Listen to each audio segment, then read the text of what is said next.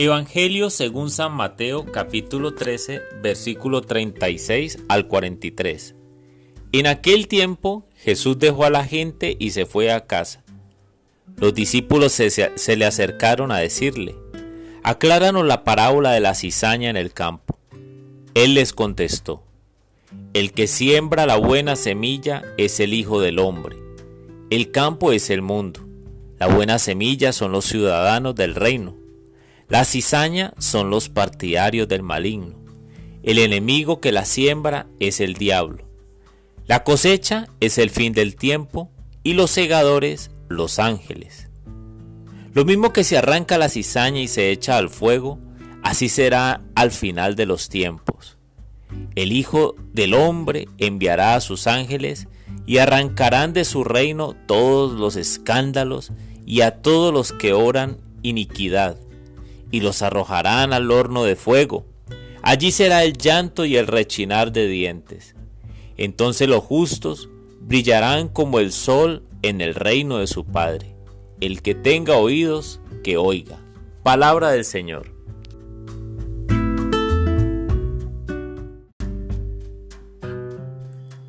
Hola mis amigos, hoy la palabra de Dios nos habla de dos grupos de adeptos, los hijos del reino y los hijos del maligno y ambos están en el mundo. Crecen juntos.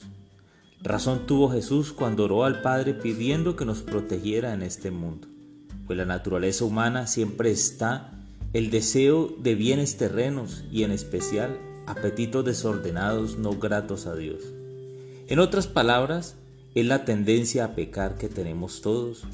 Y cuando esta tendencia se une a la débil perseverancia en la oración, es decir, nos quedamos dormidos y en los momentos claves de nuestra vida. Entonces, con facilidad cambiamos de bando. Por otro lado, dentro de la experiencia católica cristiana, la vida sacramental es clave. En ella reafirmamos nuestros deseos de ser hijos del reino con el sello del Espíritu Santo, de manera especial en los sacramentos de la confesión y la Eucaristía. El primero porque con humildad nos reconocemos pecadores y nos reconciliamos con Dios. Y el de la Eucaristía, donde así como Jesús es uno con el Padre y el Espíritu Santo, nosotros nos hacemos uno con Él. Y esto sin contar que nos hacemos sagrarios de Jesús, templos vivos de Dios. ¿Cuándo fue la última vez que te confesaste? ¿O nunca lo has realizado porque tienes dudas? ¿Cuándo fue la última vez que recibiste a Jesús en la Eucaristía?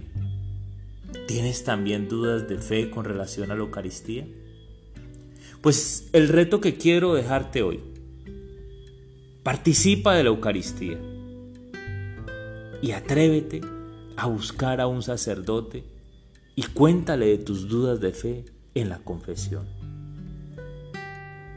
Y de esta manera te podrás preparar para brillar como el sol en el reino de nuestro Padre.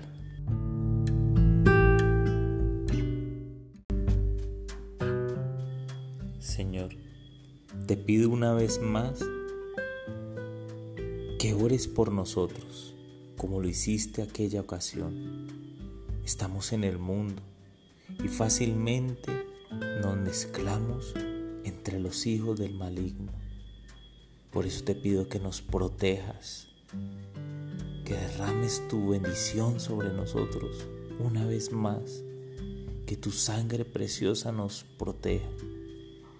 Y también te pido de manera especial por aquellos que no creen en ti, por aquellos que dudan de la Eucaristía, por aquellos que no han conocido la gracia tuya en una confesión, en el sacramento de la reconciliación.